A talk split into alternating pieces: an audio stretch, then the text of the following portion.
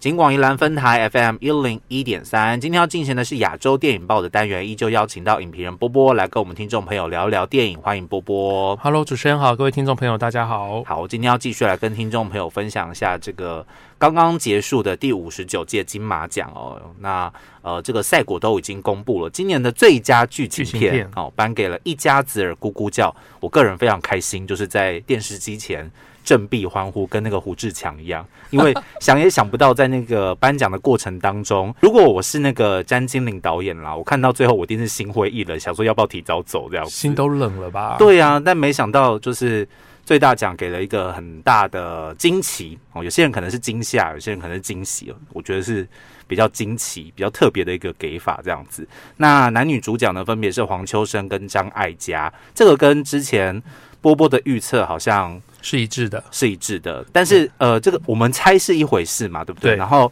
呃，这个喜不喜欢是另外一回事哦。就是如果我们是评审的话，我们会投给谁？但是呃，今年的这个评审组成最后投给了这两位，他们说是演技的圣经哦。谢颖轩说的，哦，对，那段我还特别往后看了一下他们提词机，我就说哦，原来哦不是不是字典是圣经这样，哦，真的那个 字机都已经写好了。那我这样哦好，他我以为没有提词机耶。其实呃主持人的部分有提词机，哦然后颁奖人没有，哦，颁奖人，颁奖人没有。对，哦。这个我中间有看了一下哦，所以哎谢轩都是照着提词机在讲。那我不得不说，谢颖轩的前段的主持，我觉得非常自然呢。哦，真的吗？嗯，我觉得他在说的那个口气跟口条不会让我有提词机的尴尬感。对，其实在现场我也有特别注意这件事情，就是说他提词机先写出来的，可是他有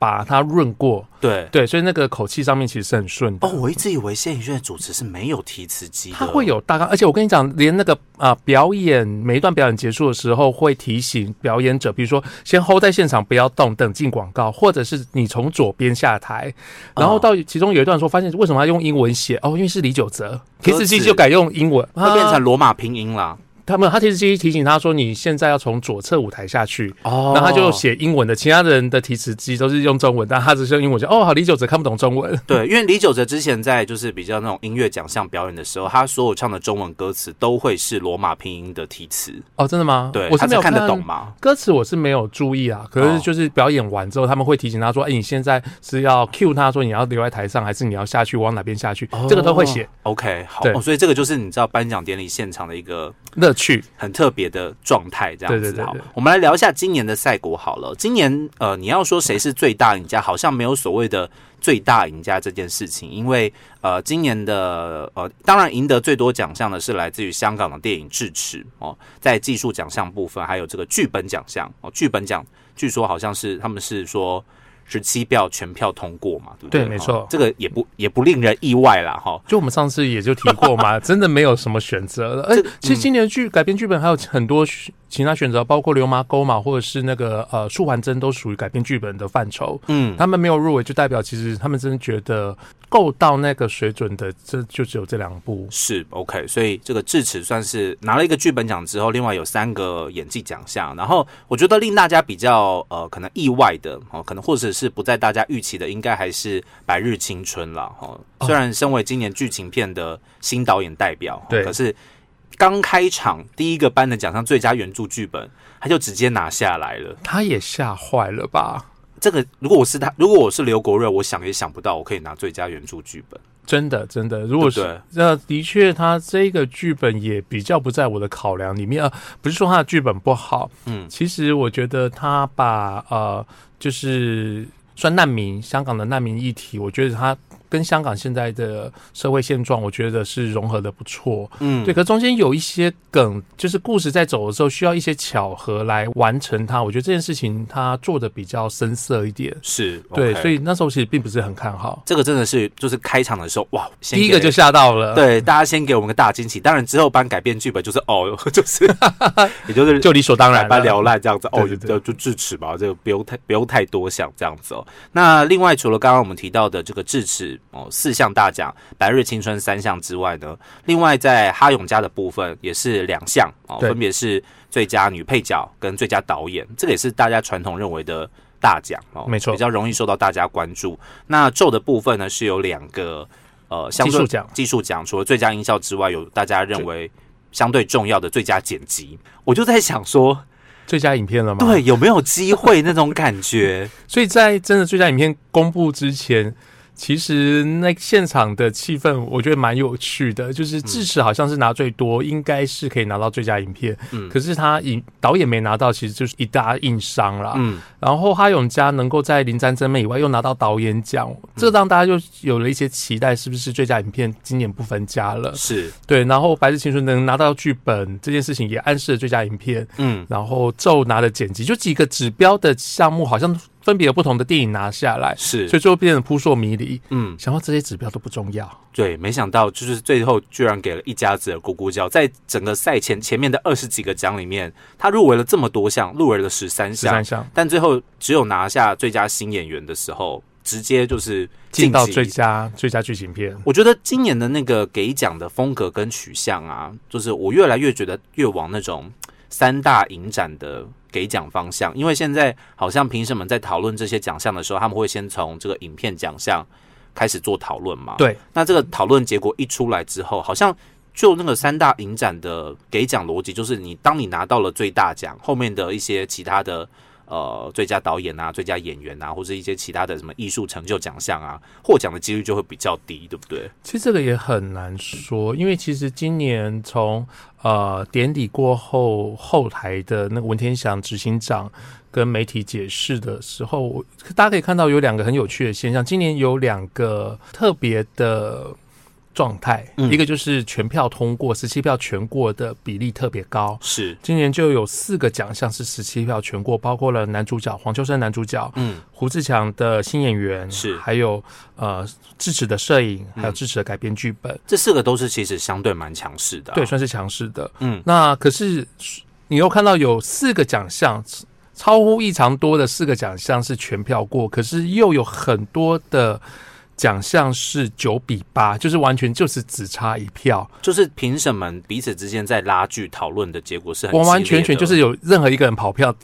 就翻盘了。是。对，可是今年的九比八里面的八，很多项目都是智齿，包括在最佳剧情片、哦。最佳导演、最佳女主角，都是智齿拿了八个八票，嗯。可是输给了后来的得主。是。对，所以今年其实如果我们想说一开始就讨论剧情片的时候，可能智齿一直很强势，嗯可是一直没办法跨过那一个过半的门槛。哦对所以你说如果很像三大影展，我觉得其实智齿一直就中间一直想要挣扎出一些奖项来，嗯可是就一直没有翻盘成功，就没有就过不去这样子。哎、对对对对会不会那个投八票？比方说我们说九比八，那那个八很多一直同样的八个，个人。我有想过这件事情，可不知道，我们不知道。对啊，搞不好就是同样的八个人，他们就觉得说怎么像智齿始终派这样子，对啊，呃，当然有这个可能，就是有八个评审特别爱支持，只要有支持的这些强项特别强的项目，他们就是完全支持支持。嗯呃，我们唯一能知道的一件事情是，今年的评审投了，当他们下定决心之后，其实很少跑票，这是那个呃文天祥执行执行长嗯在后台有提到的，就是跑票的情况很少。哦，就是我就是喜欢这个，我就是要投给他。可是是不是都是？同样八个人？这我们就不得而知了。或者是在他们讨论的过程当中，有些人可能原本支持智齿的，他要跑到其他地方去，我们也很难决定嘛。啊，这当然是会慢慢的、慢慢的凝聚共识啦。可到嗯最后在一对一对决的时候，其实我们就看到今年特别多的九比八。嗯，OK，对，所以其实在这个今年的整个颁奖典礼的赛果呈现出来，波波觉得有没有什么样子不同的趋势呢？呃，今年的话，当然我们看到，呃，第一个我们在一开始入围名单出来的时候，就说香港电影回来了比较嗯。多的量。对，那的确在最后的得奖名单上面也可以看到，香港电影的确表现的还蛮精彩它的比例其实很高嘛，因为包含了像男女主角角都算哦，然后呢，呃，白日青春也是对算那港片，支持也是、哦。对，所以我觉得香港电影的确在回来之后，那表现的还蛮不错的。嗯。那不过，其实一呃一些台湾导演的作品，我觉得在技术项目其实也都不输啦。嗯那我觉得这点其实还蛮好的，因为台湾现在慢慢的在一些类类型电影，希望能够把类型的技术层面做得更扎实。嗯那这除了香港，其实以前就都以及这个工业电影工业已经算产在产业很久了。对台湾要赶上其实不容易，可是是看起看得出来是有在进步中。对，但但你会不会觉得说台湾的好像类型电影的那个路数跟走向越来越明显了一点呢？因为以往我们看到台湾电影在金马奖，通常都是比较偏向呃人文啊，对哦甚至是乡土哦，比较就是风格强一点，可能会变成乡土的取向。可是现在好像在金马奖里面，我们看到的电影都是比较类型取向的台湾电影这样子。对，呃，其实这也是刚好最近看到了关键评论网上面有一篇文章在讨论，就是说金马奖的含金量在中国电影抵制金马之后是不是有所改变？有没有降低？是不是这件事情？绝对是降低，我我相信绝对是降低，绝对降低吗？绝对是降低，哦因为、呃少了一个这么强。强大的电影就是每年制作这么多电影的一个国家来参战，嗯，我觉得对金马绝对是少啊，因为它少了很多片子啊，对，对啊，那甚至很多，不管你说中国的商业片或是独立电影，其实都有它一定的水准。商业片在技术方面绝对没问题。对。啊，然后在独立电影的部分，我们过去有湖泊的大象席地而坐啊，嗯，然后也有贾樟柯导演、娄烨导演或是刁亦男导演他们的作品，甚至大家比较不熟悉的，像新疆那边的万马柴蛋，对，每次只要丢来金马，原则上都是会中哎、都会中，都会中。这中不是因为我们对于中国还有一些中国梦的期待，而是说这些电影真的在题材和它的人文扎实度上面其实是很足够的。嗯，那这些艺术电影没有来台湾之后，我们台湾或者甚至有一些的香港独立电影，或者是其他华语地区有没有办法撑得起来？嗯。我觉得其实慢慢的是有撑起来，因为我们可以看到陈哲艺嘛，对。看到台湾有周梦红，对，然后像这一次在呃澳门的孔庆辉，嗯。或是前年的那个南南屋嗯，张吉安，是，其实我们看到这些导演的艺术价值完完全全不输给我们过去看到中国电影的水准。嗯。对，所以其实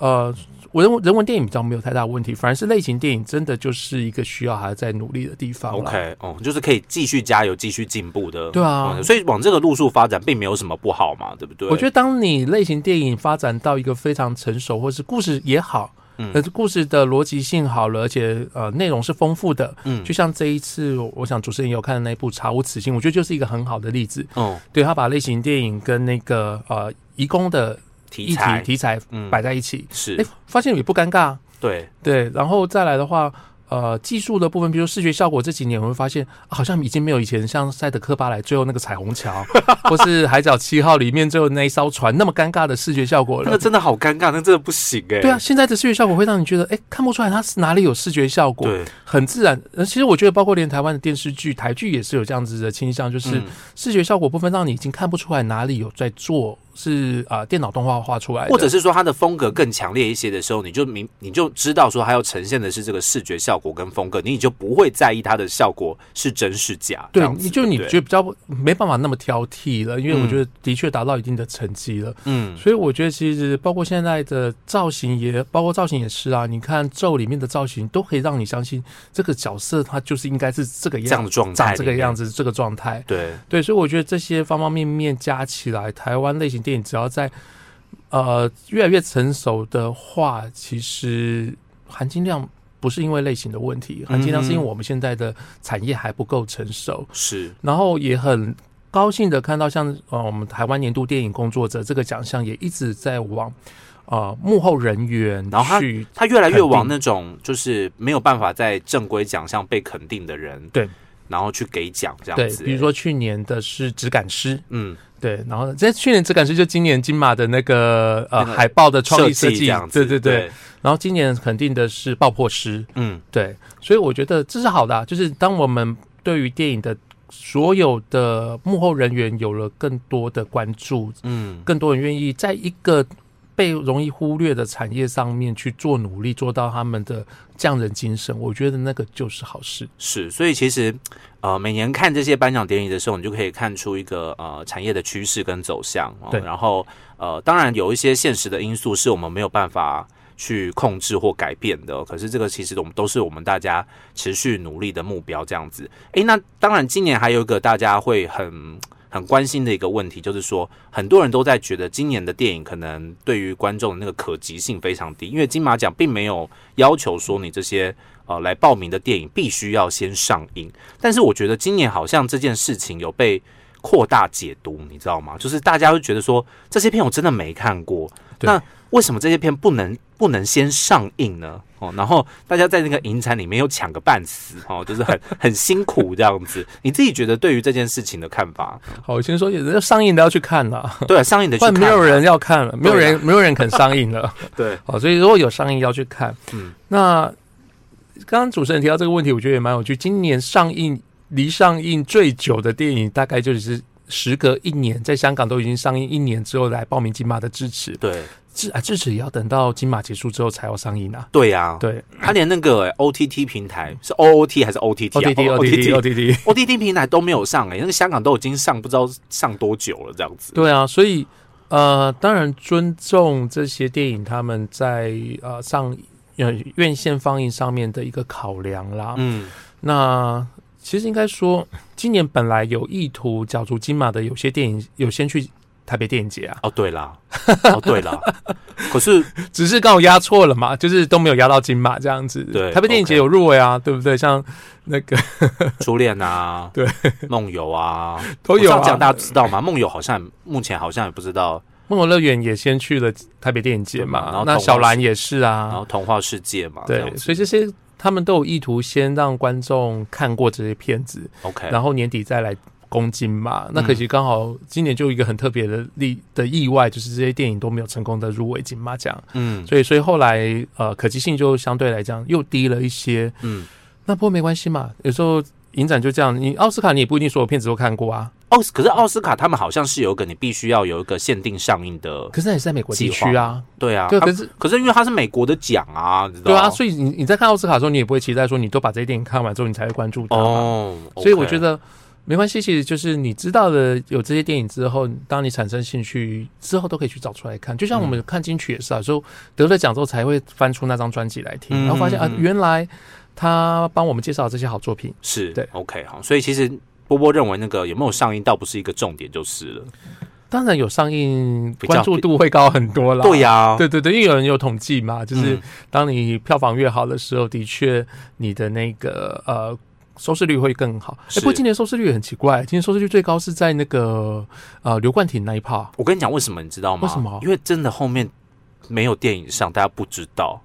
你说张艾嘉、哦黄秋生，我们真的不知道这是什么电影，一般观众不知道。可是他哦，所以大家是特别喜喜欢刘冠廷吗？嗯、我觉得一般明明星应该还是可以带动起一些，就是就收视率嘛。收视率，还是可以带动收视率，不然的话不会一直找这么。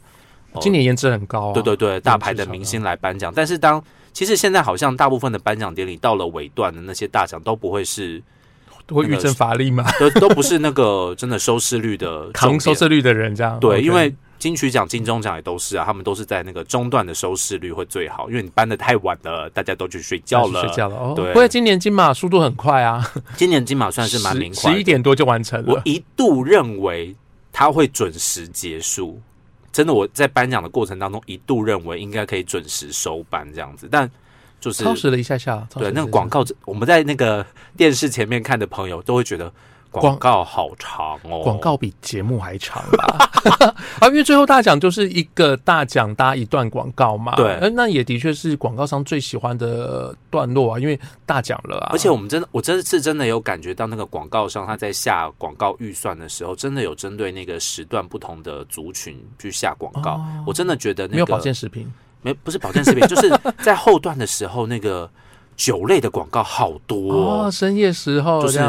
断了鹿角的那个广告。OK OK OK，就是出现的频率很高，这样子，雄鹿我就断了脚，我就想说，哇，这个今年那个广告就是 T A 很很清楚。很清楚啊，晚上的时间才播这些广告，让大家想喝的人可以去买之类的，这样子。这是整个典礼的过程当中。那在这个整个颁奖典礼的进行当中，今年有没有让你觉得就是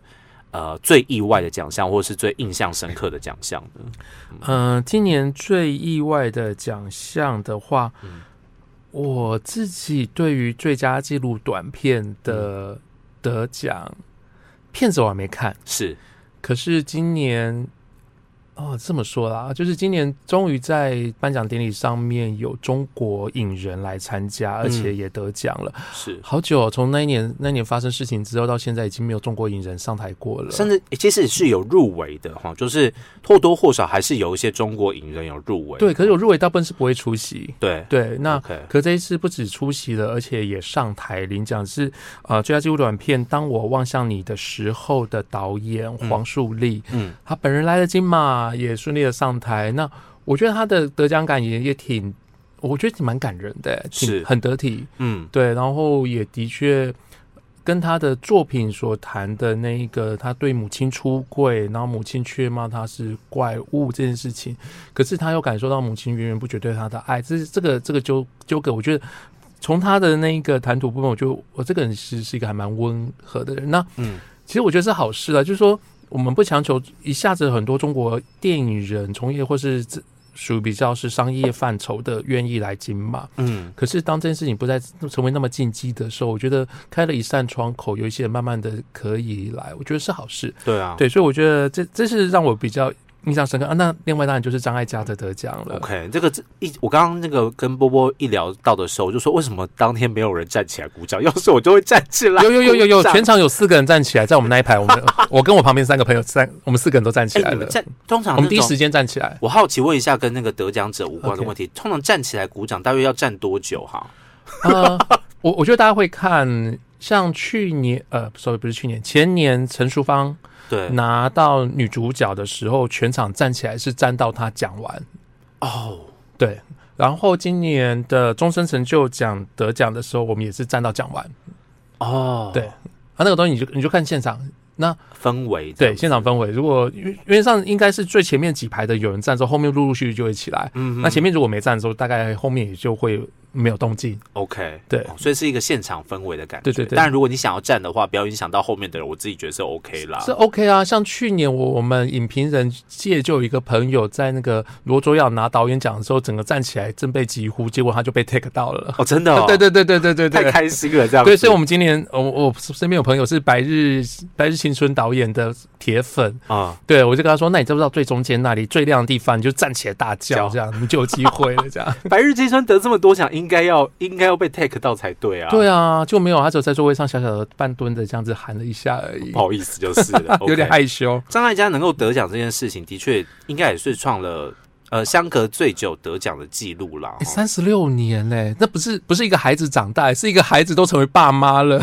对，他就有第三代了这样子。对，啊，哎，三十六三十六年前我我才还不满十岁而，且那些入围者都还没有出生呢、那有很多入围者应该是还没出生。对啊，你看跟他一起竞争的刘亚瑟，然后蔡轩燕，还有袁李玲，三十六年前都还没有。出生、欸。我原本还想过一个更可怕的记录，可是应该应该不至于啦，就是啊会不会新导演啊不、呃 sorry 新演员的的入围者的年纪加起来还不止还不到三十六，后来没有了，应该有超过了，应该有超过，没有那么过分。胡志强加那个周星周星哲就有，了对对，哇都他们两个害的。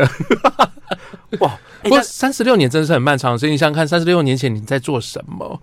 可是三十六年前张艾嘉拿了他第二座的金马影后之后，隔了三十六年，中间又陆陆续续入围了那么多次，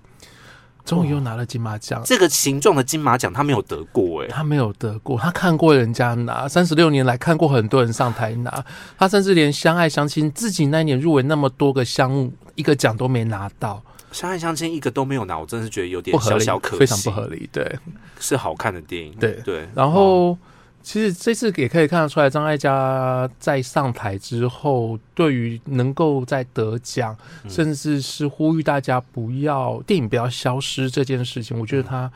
哦，应该是蛮激动的，他对非常的激动，可以就是相隔三十六年之后再把这些话说说出来。出来，然后表达对这个行业的感情，对不对？这个这个这个，虽然他并不是我自己那个心目中得奖的首选，但是看到他得奖，我也真的是我很少在电视机前面振快臂，哭了吗？就是振臂欢呼这样子，因为。通常就是嗯，看入围影片，就跟朋友说，我觉得是这个，就是讨论一下，稍微跟黄秋生一样，是不是都会在看现场对，看一下那个摄影机亮灯还是什么之类，就 大概猜是谁这样子。后来后来那个张艾嘉跟黄秋生，然后一直延续到那个我自己很喜欢的那个一家之姑脚叫的时候，我真的是哇，整个双手会真的终于终于开始做起，对终于对对拉起来对对，就就是真的好，就你发现你这些你喜欢的这些人可以得奖的时候，你真的是好开心哎、就觉得很替他们，就是替他们看，我这么开心有什么用？但是替他们开心，对。因为，你想想看，张艾嘉他也担任了上上一届的金马执委会主席，嗯，他的相爱相亲就是在他担任主席期间入围的。对，对啊，所以呃，金马你看金马真的很公平啊，不会因为谁当主席，他作品就特别特别容易拿金马是注这样是没，有没有这回事。嗯，然后所以我他当了主人那么多年了，嗯。卸下来之后又隔这么久才真的又拿奖，嗯，呃，我真的觉得这就是一个很好的很好的结果。对啊，就是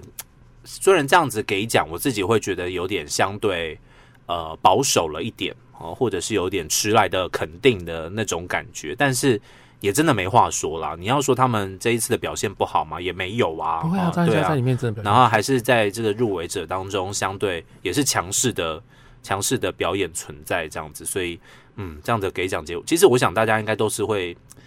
呃开心、感动的那个情绪蛮重的这样子，嗯，所以今天呢，跟听众朋友简单的来分享一下这个今年金马奖的一个得奖趋势。波波最后有没有什么特别要补充的啊？就是你觉得今年特别可以跟大家提，或是我们展望一下明年六十届？